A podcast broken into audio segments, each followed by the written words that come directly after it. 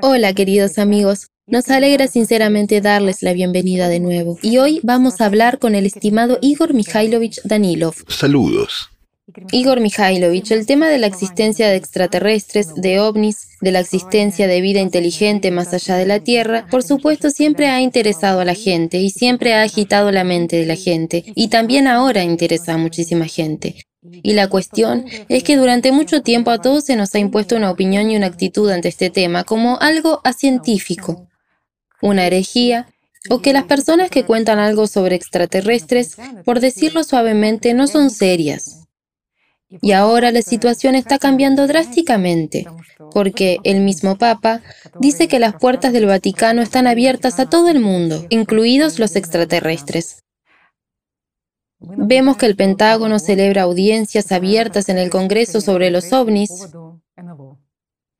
Y el último acontecimiento es la noticia que ha conmovido al mundo entero, porque los medios de comunicación mundiales hicieron mucho ruido al hablar del hecho de que algunos objetos voladores no identificados habían sido descubiertos e incluso eliminados sobre los territorios de algunos países. Para ser sincera, en realidad, por supuesto, ahora hay muchos objetos de este tipo y la gente de todo el mundo los está observando y ha aumentado el número de casos en los que llegan estos informes. Y surge la pregunta, ¿con qué está relacionada esta actividad? ¿Por qué se habla tanto de extraterrestres y de objetos voladores no identificados, incluso a un alto nivel en estos momentos? Y si los extraterrestres existen, ¿por qué vuelan hacia nosotros con tanta frecuencia precisamente ahora, en este periodo? ¿Y quién ha dicho que están llegando? Una simple pregunta. Puede que sea una idea equivocada. Tal vez no estén llegando. Pero respecto a lo que tenemos, digamos, tanto en la geopolítica como en el clima, tal vez estén marchándose y hemos empezado a observarlos. Esto es inesperado. ¡Qué giro! Bueno, quién sabe, ¿no? Están evacuando. Evacuación de emergencia, ¿verdad? Sí. En realidad es un tema especulativo, ya sabes. Guardaron silencio y ahora de repente han empezado a hablar. Quizás sea de la categoría de, digamos, no miren hacia abajo, a las entrañas de la Tierra y a su alrededor, sino miren hacia arriba, para no darnos cuenta de lo que ocurre bajo nuestros pies como una distracción de la atención, ¿cierto? Cuando desvían tu atención hacia el otro lado. Ya se han metido tanto en un callejón sin salida que solo les queda dar un paso y destruirse mutuamente. El reloj del juicio final ya se ha adelantado. Esto, por cierto, también es un punto interesante. Usted ha tocado esta amenaza nuclear. De hecho, nos dicen que el reloj del juicio final se adelantó 10 segundos más cerca de la medianoche nuclear.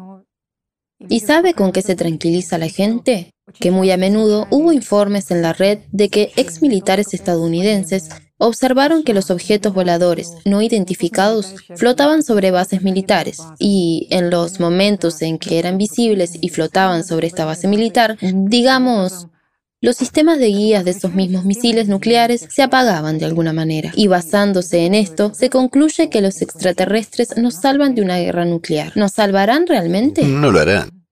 Nadie tiene derecho a interferir en nuestros asuntos. Eso por un lado. ¿Y sabes qué me gusta más? Que derribaron un objeto volador no identificado. Y hay una insinuación directa de que los extraterrestres vinieron a nosotros y que nuestras valientes fuerzas militares derribaron su nave.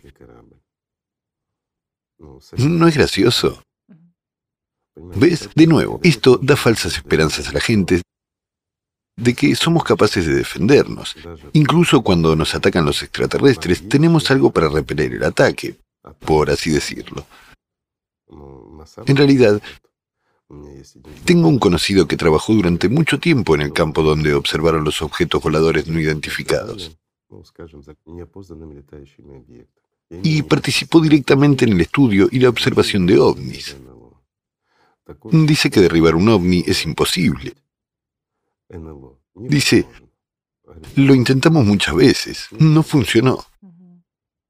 Y en este caso suenan realmente las palabras de la verdad. Para nuestros amigos podemos decirlo así.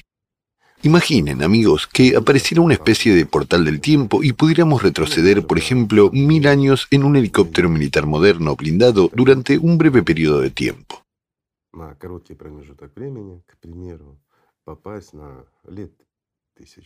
Una pregunta sencilla. Las flechas... ¿Qué más? Las lanzas, Palos, sí. los palos, las hachas, ¿serían una amenaza seria? ¿Podrán derribar nuestro moderno helicóptero militar? Ahora, tomemos incluso el primer nivel de desarrollo de la civilización. Está claro que no vendrán de muy lejos, de otra galaxia, pero podrían estar en algún lugar cerca de nuestro brazo, en nuestra galaxia. Por supuesto que podrían visitarnos. Aún así, están mucho más avanzados, más desarrollados y disponen de otras tecnologías, mientras que las armas nucleares ya no son tan relevantes, digamos. Incluso las armas nucleares. Y todos nuestros medios, misiles, aviones y todo lo demás, son como esos mismos arcos, esas mismas lanzas. Ya sabes, que la gente tenía hace mil años. Será absolutamente lo mismo en comparación con un helicóptero de combate moderno.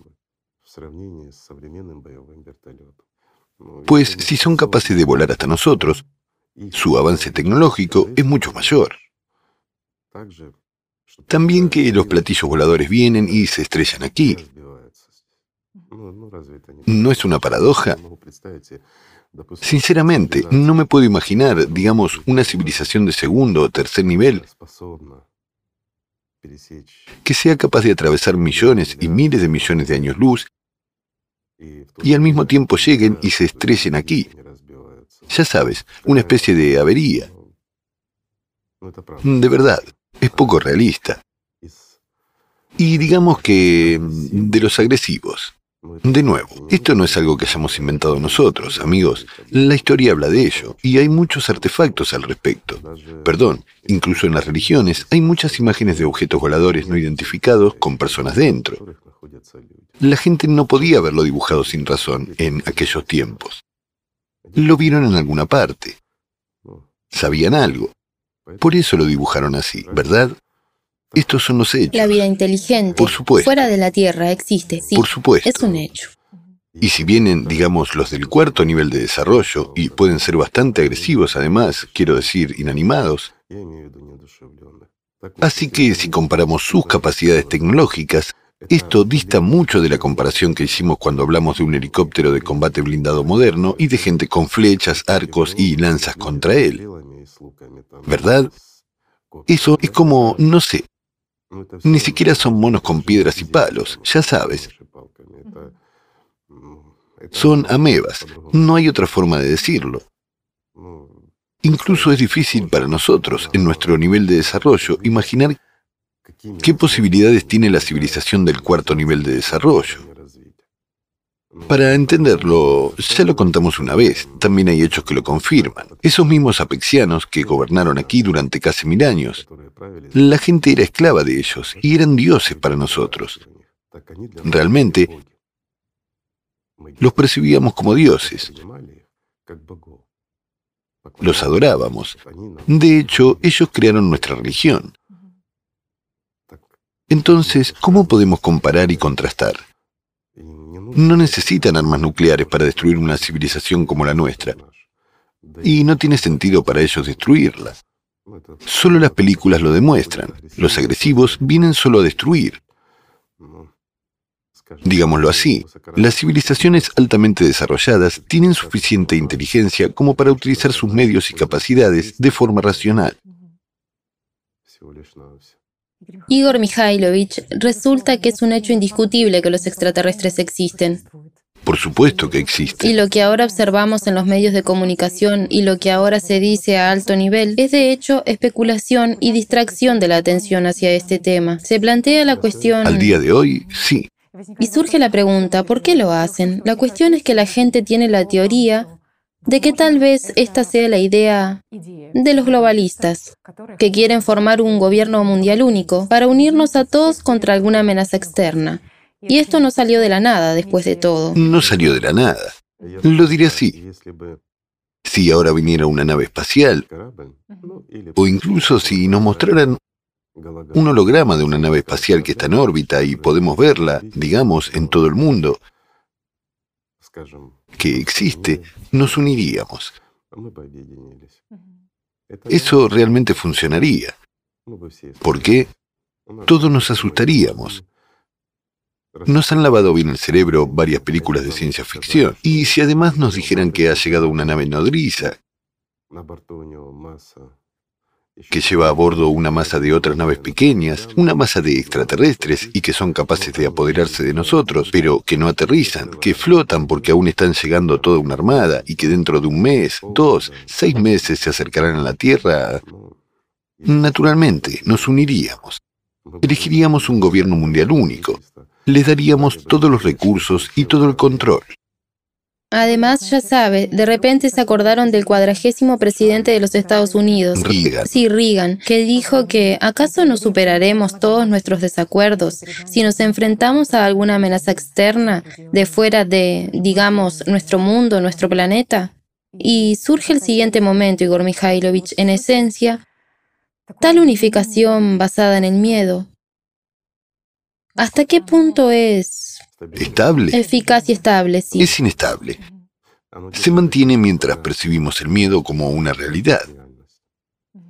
Y de nuevo, aquí tenemos que comprender que el miedo nos oprime y buscamos formas de salir de este miedo, de este egregor, escapar, salir, superarnos, crearnos la ilusión de seguridad u otra cosa, pero buscamos alejarnos de él. Lo diré así, si ahora demostraran realmente a la humanidad moderna una amenaza real de invasión alienígena, todos nos uniríamos, toda la gente estaría a favor, porque el instinto de salvación, el miedo exagerado por la prensa de todas las pantallas, como ocurre ahora en todas partes, Sí, exactamente. tanto en Internet como en la televisión. En todas partes los canales centrales hablan de extraterrestres y cosas por el estilo. Pero, ¿sabes? Tengo una pregunta diferente. Realmente tenemos al cerbero en nuestro patio, y sin embargo no lo vemos. Y los canales centrales no lo ven. Nadie se lo cuenta a la gente desde las altas tribunas. Dicen, sí, hay cambio climático, todo es grave. Ya no pueden decir que no hay cambio, porque lo que está ocurriendo ya es demasiado evidente, digamos. Pero nadie dice que el cerbero está hambriento, enfadado, y que ha venido por justicia. Es sorprendente cómo la gente quiere creer en versiones completamente diferentes, que todo lo que está ocurriendo en el mundo está de alguna manera provocado por el ser humano, que son las consecuencias de las armas climáticas, que todo esto es... Tomemos de nuevo lo que ha ocurrido en Turquía. Bueno, se trata realmente de una grave tragedia. Y aquí, si lo consideramos como un acontecimiento climático, un terremoto, que es una de las cascadas de estas manifestaciones del cambio climático, entonces es realmente horrible y aterrador. ¿Qué empiezan a decirnos? Que esto está hecho por el ser humano, que esto es un sabotaje de alguien. Esa tontería suena. Que perforaron un agujero de 14 kilómetros de profundidad, plantaron un arma nuclear y eso es lo que causó tal devastación. Y la gente se lo cree, ¿lo ves? Quieren creerlo. De nuevo, tomemos la zona de la península arábiga. ¿Qué afirmaron las autoridades después de la inundación? Cuando tuvieron la primera inundación, bastante grave. ¿Qué dijeron? Dijeron, no se preocupen, gente, hemos sido nosotros los que hemos realizado algunos ensayos climáticos para provocar la lluvia, para luchar contra la sequía. Nos hemos excedido. Y la gente se calmó, ¿verdad? No hubo pánico, nada, puesto que fue provocado por el ser humano. Fue un error. Esto ocurre. Ahora ya están callados. Y ahora de nuevo, oficialmente, nadie de los líderes está hablando seriamente desde una gran tribuna sobre el hecho de que todas las profecías dejadas por el profeta Mohammed se están haciendo realidad. Y entonces, ¿qué clase de seguidores del profeta son? Una simple pregunta. Si guardan silencio al respecto, sin embargo, ahí está todo lo que dijo. Sabe, en cuanto a la situación con Turquía, una vez que la gente sintió que es necesario unirse y tender la mano los unos a los otros, superar todas las diferencias, inmediatamente surgen estas versiones sobre las armas climáticas, sobre la confrontación de los países que... Divide y vencerás. De hecho, dividen a la gente aún más profundamente. Simplemente divide y vencerás. ¿Y en quién confías en tales situaciones? Al fin y al cabo, tú también esperas que estas cuestiones se resuelvan desde arriba, que lleguen a un acuerdo. Por supuesto, nos han acostumbrado a esto. Nos han enseñado durante 6.000 años que no podemos decidir algo nosotros mismos, que hay un rey, hay un príncipe o un comandante que decidirá todo por nosotros. Y nosotros, como rebaño inerte y silencioso, tendremos que ejecutarlo. Y debemos confiar en que el rey o nuestro comandante tomará una decisión, mientras que nosotros mismos no podremos hacer nada, ¿lo ves? Y de nuevo, ahora también estamos sentados esperando que alguien venga y lo resuelva. Ahora nos cuentan sobre los extraterrestres. Esa también es una de las versiones, ¿verdad? Que vuelan hacia nosotros y que también subconscientemente esperamos, como has dicho, que puedan incluso interferir en las armas nucleares y desactivarlas para Salvarnos. Para salvarnos, sí, de la amenaza nuclear, de la amenaza climática. Amigos míos, nadie tiene derecho a interferir. Si las civilizaciones superiores tuvieran derecho a interferir en nuestra vida, hace tiempo que nosotros también seríamos una civilización muy desarrollada. Bueno, esto es natural, pero existe la libertad de elección. Si nosotros mismos no somos maduros, si nosotros mismos no estamos preparados para cambiar nuestro mundo, para alejarnos de lo malo y llegar a lo bueno, para cambiar significativamente nuestra vida a mejor, es nuestra elección y somos responsables de ella. Los profetas vinieron a nosotros, hablaron de un mundo mejor, hablaron de cómo deberíamos vivir y hablaron de lo que hace falta para ello. Perdón, tenemos religiones con miles de millones de personas en ellas. Pero no tenemos a los que aman de verdad a Dios, a los que escuchan de verdad y son fieles a los profetas que Dios envió. No cumplimos lo que los mensajeros de Dios realmente querían que hiciéramos. ¿No es cierto? Si lo hiciéramos, hace tiempo que también seríamos una civilización muy desarrollada. Todo es muy sencillo. Pero tenemos el consumismo, el poder de Satanás, el deseo de dominar y tener poder sobre alguien. ¿Lo ves? No entendemos lo que es el poder. El poder es algo que da miedo, porque la misma entropía del poder es la guerra. Y mientras haya poder de alguien sobre alguien en este mundo, continuarán las guerras. Nosotros seguiremos muriendo. Esto no está bien. Y el solo hecho de que existan armas nucleares en un formato consumista dice que, lo queramos o no, nos enfrentaremos al uso de armas nucleares. Ya saben, es como en el teatro. Hay una escopeta en la pared en el primer acto, lo que significa que en el segundo se disparará definitivamente, sino antes. Y no podemos escapar de ello. Es triste y desagradable, pero es verdad. Y cada vez que nos llevan, ya saben, al punto de ebullición, como estamos a punto de ser atacados con armas nucleares, compren todos el yodo y demás, caben búnkeres para ustedes. Luego llegan más o menos a un acuerdo. ¿Y qué hacemos ya? Amamos y respetamos a nuestros gobernantes que nos han salvado y no nos damos cuenta de lo que han hecho en realidad. Así es nuestro mundo. Crearon problemas, nos asustaron y luego aflojaron un poco su control sobre nosotros. Sabes, si fuera así, que así sea. Sabes, ya somos como animales de carga sumisos, como esclavos de este mundo. Bueno, si es así, pues así es. Pero al menos nos salvaron la vida. ¿Sabes? Pero todo esto puede escalar hasta convertirse en un proceso incontrolable. Basta con una chispa y después no podrás apagarlo. El cerbero no es suficiente para nosotros. Ahora nuestras grandes mentes, a quienes elegimos como nuestros señores feudales, quieren matarnos con armas nucleares. ¿No es ridículo? Sabe Igor Mikhailovich, otro punto interesante es que en un formato consumista, La forma más rápida de movilizar y organizar un semejante Gregor es en realidad el miedo. Y es bien sabido en la política que el miedo es una fuerza unificadora muy fuerte.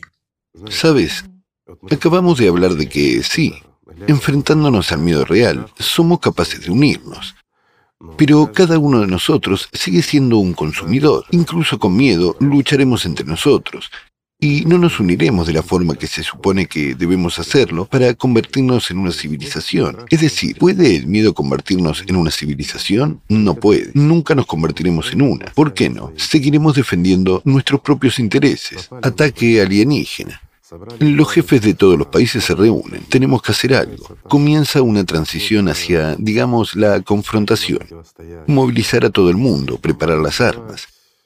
Sí, durante un breve periodo de tiempo detendremos y suspenderemos los enfrentamientos globales, las guerras o cualquier otra cosa.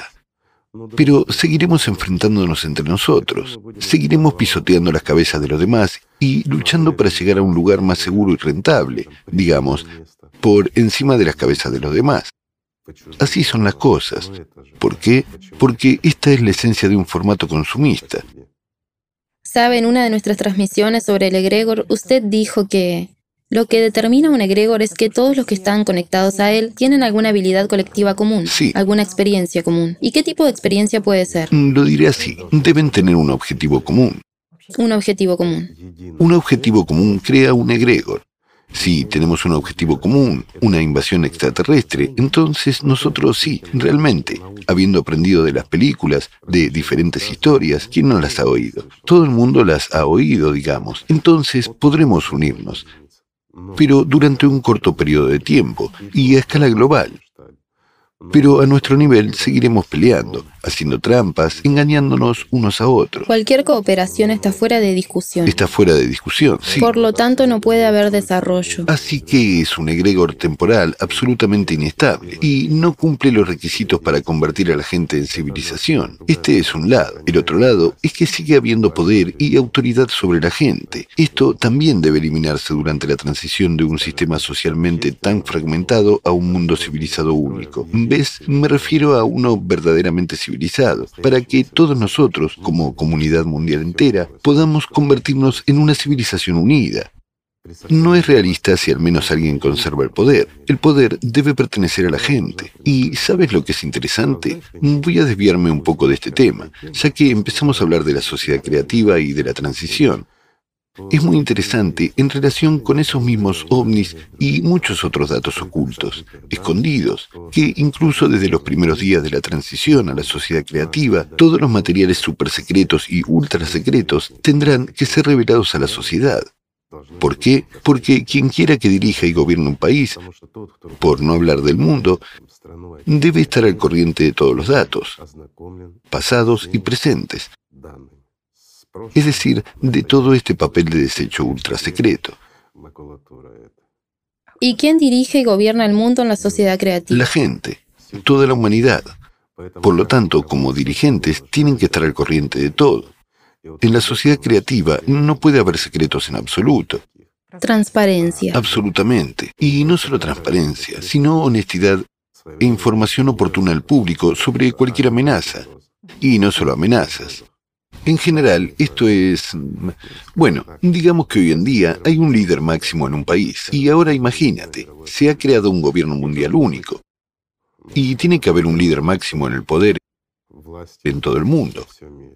Así que este líder máximo será cada persona. Genial. Por eso debe saberlo todo. La imagen real de lo que está ocurriendo sin endulzarla, sin dulces mentiras. Será muy interesante para aquellos a los que les gusta escarbar en la historia y estudiar el pasado, cómo sucedieron realmente las cosas, y al mismo tiempo aprenderemos nuestra historia. Sabe Igor Mikhailovich, hay una profunda comprensión de lo importante que es en el contexto de los acontecimientos actuales, porque hay un cierto hecho y dado que no hay transparencia y nadie dice la verdad sobre este hecho, surgen muchas interpretaciones y muchas especulaciones, y se forman numerosos egregores por los medios de comunicación, cuando la gente está dividida, o se le dice a la gente lo bien que vivimos todos, mientras que la gente ve a su alrededor. Desde luego. Una imagen completamente distinta, ve la realidad. Es maravilloso cuando salen y dicen en los medios de comunicación lo genial y maravilloso que es todo. Mientras la gente está sentada en casa y se pregunta, quizás no vemos algo o estamos ciegos, los líderes lo saben mejor, pueden ver más lejos. En general, para ser sincero, los dirigentes no mienten. Salen y dicen, vivimos maravillosamente. Bueno, sí. Al fin y al cabo, no dicen que en nuestro país toda la gente vive bien. No lo hacen, ¿verdad? Así que todo es justo. Lo diré así, los ciudadanos de esos países donde los dirigentes lo dicen tienen una opinión demasiado alta de sí mismos y son egoístas. Creen que se dice de todos.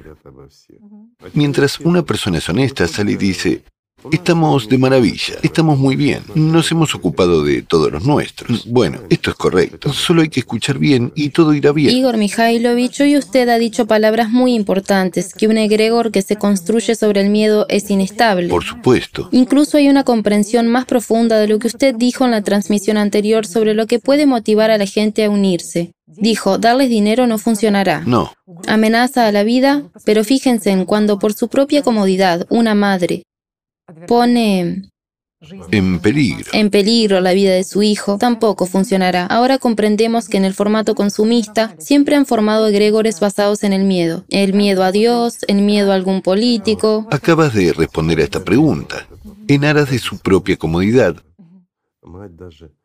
la madre incluso expone a su hijo a un riesgo, llevándolo a un lugar donde hay peligro. En aras de la comodidad.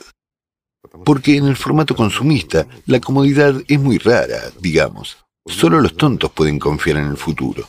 Al fin y al cabo, incluso para las personas más protegidas de este mundo, su mañana depende del cerbero, ni siquiera de los políticos. ¿Lo ves?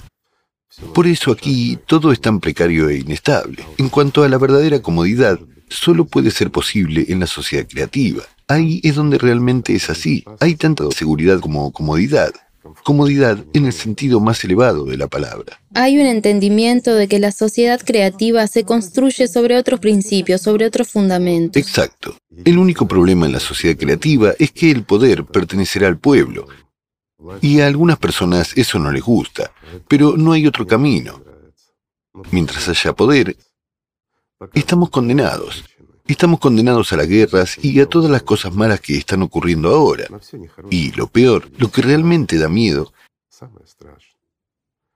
es que nosotros como humanidad estamos condenados a encontrarnos con el cerbero, cada uno de nosotros.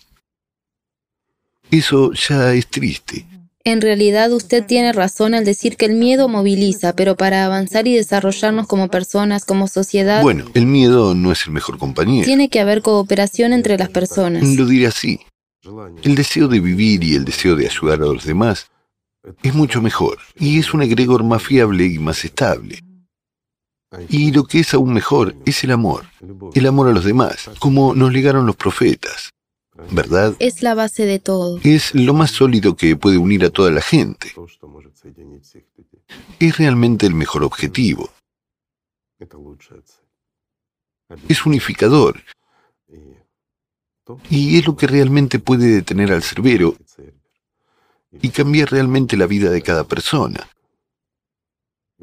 Después de todo, esa misma constitución establecida por el mejor de las personas, el profeta Mohammed, si hubiera seguido desarrollándose, entonces, imagina en qué mundo estaríamos viviendo. Es decir, él entonces introdujo la igualdad entre las personas y todos los fundamentos de la sociedad creativa, el amor y el respeto mutuos. Por supuesto, hay un gran deseo de vivir en una sociedad así, en la sociedad creativa, porque... Claro que existe el deseo, porque es lo mejor que puede haber. ¿Y sabes qué es lo más interesante? Que realmente podemos construirla. Para ello, solo tenemos que aprender a amarnos los unos a los otros, ¿verdad? Así que, amigos míos, simplemente amémonos los unos a los otros y construyamos la sociedad creativa. Gracias. Muchas gracias, Igor Mikhailovich. Gracias a ustedes. Que la paz sea con ustedes.